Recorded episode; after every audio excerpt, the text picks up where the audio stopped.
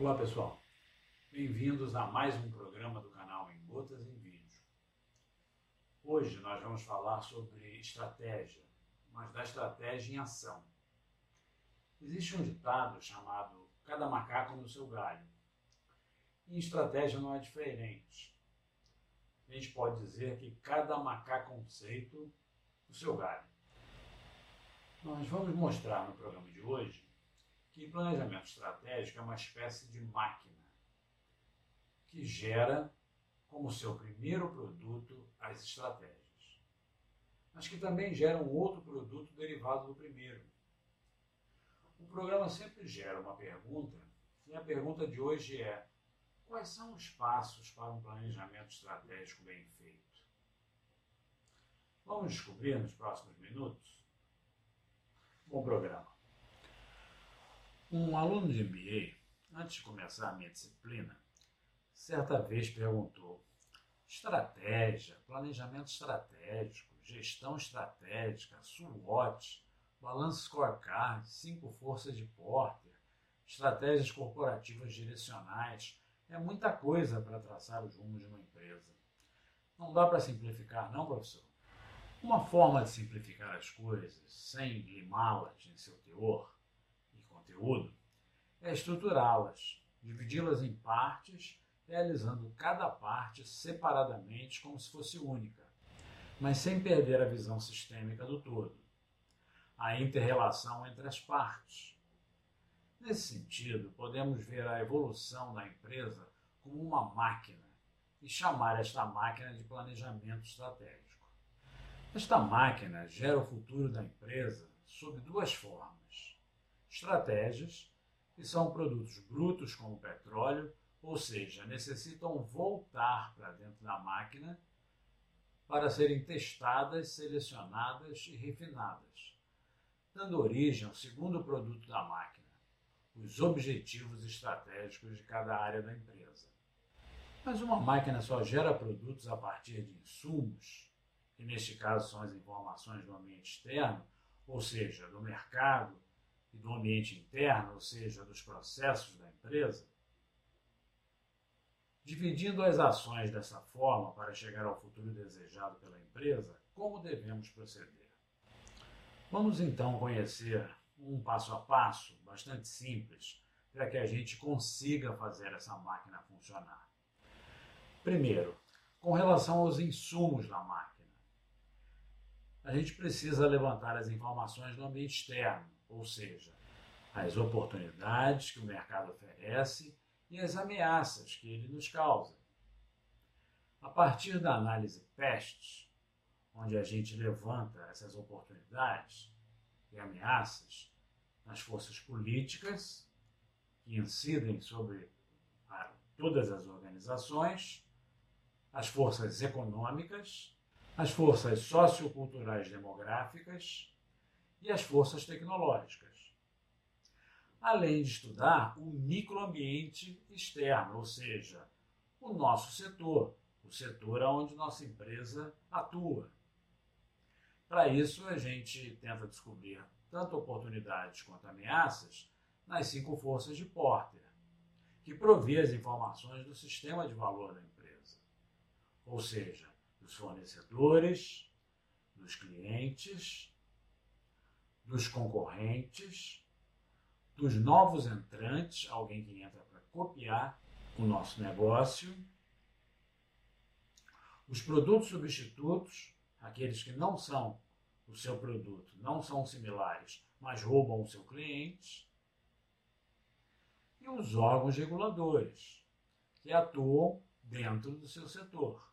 Nós também precisamos levantar as informações do ambiente interno, ou seja, as forças e as fraquezas da organização, através do estudo da cadeia de valor da empresa, montando suas atividades principais, suas atividades de suporte e checando aonde a gente trabalha bem, a gente é forte e aonde a gente tem deficiências, a gente tem vulnerabilidades em determinados processos.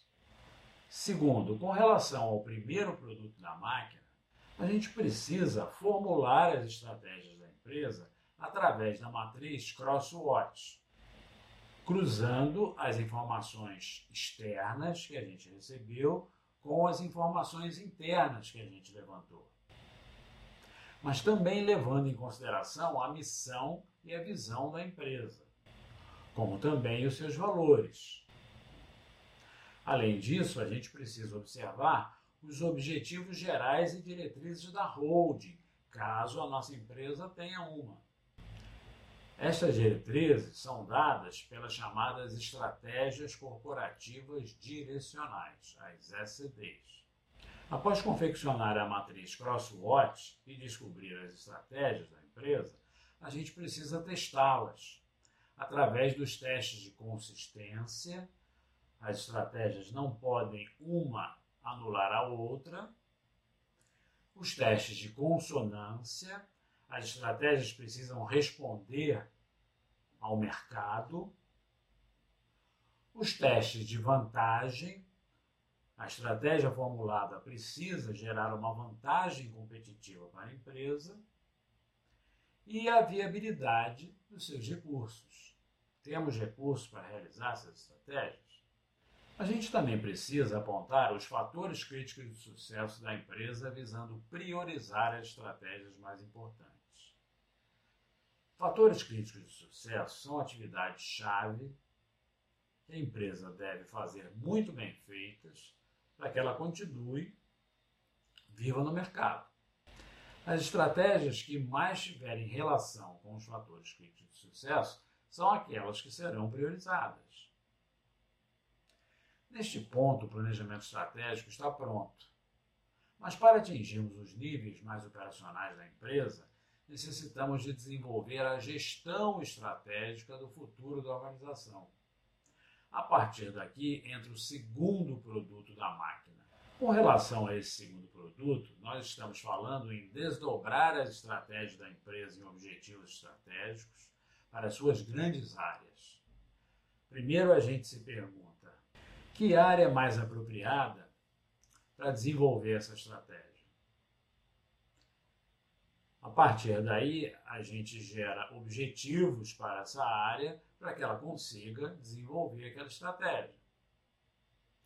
Quando a gente fizer isso para todas as estratégias, várias áreas atingidas, a gente constrói um mapa estratégico da empresa através de uma ferramenta chamada Balance Scorecard. Depois disso, a gente precisa qualificar os objetivos estratégicos do mapa do Balance Scorecard em vetores. Ou seja, a gente precisa pegar cada objetivo e gerar para eles indicadores, metas, responsáveis e planos de ação. Para a gente desdobrar os objetivos estratégicos das áreas em planos de ação, a gente pode usar a ferramenta que a qualidade total nos trouxe, que é a de 6W2H, estabelecendo quem, como, onde, prazos, todo o necessário para que aquelas ações sejam feitas. Se a gente estiver falando de um plano muito grande, a gente pode também utilizar as ferramentas de gerenciamento de projetos. A partir daí, a gente precisa acompanhar e controlar a execução dos planos através de softwares específicos para a gestão estratégica da empresa. Recomenda-se a colocação de equipes especializadas em cada uma das três fases. Na primeira, especialistas em mercado e em processos. Na segunda, especialistas em gestão empresarial e empreendedores. E na terceira, especialistas nas atividades cotidianas da empresa, tratando cada fase como única e passando os produtos de cada fase para outra equipe como numa passagem de bastão nas provas de corrida. Desta forma, cada macaco e cada conceito ficarão no seu galho, evitando o embaralhamento dos conceitos e o mau uso das ferramentas disponíveis para alcançar os objetivos da empresa e o futuro desejado. Pense nisto.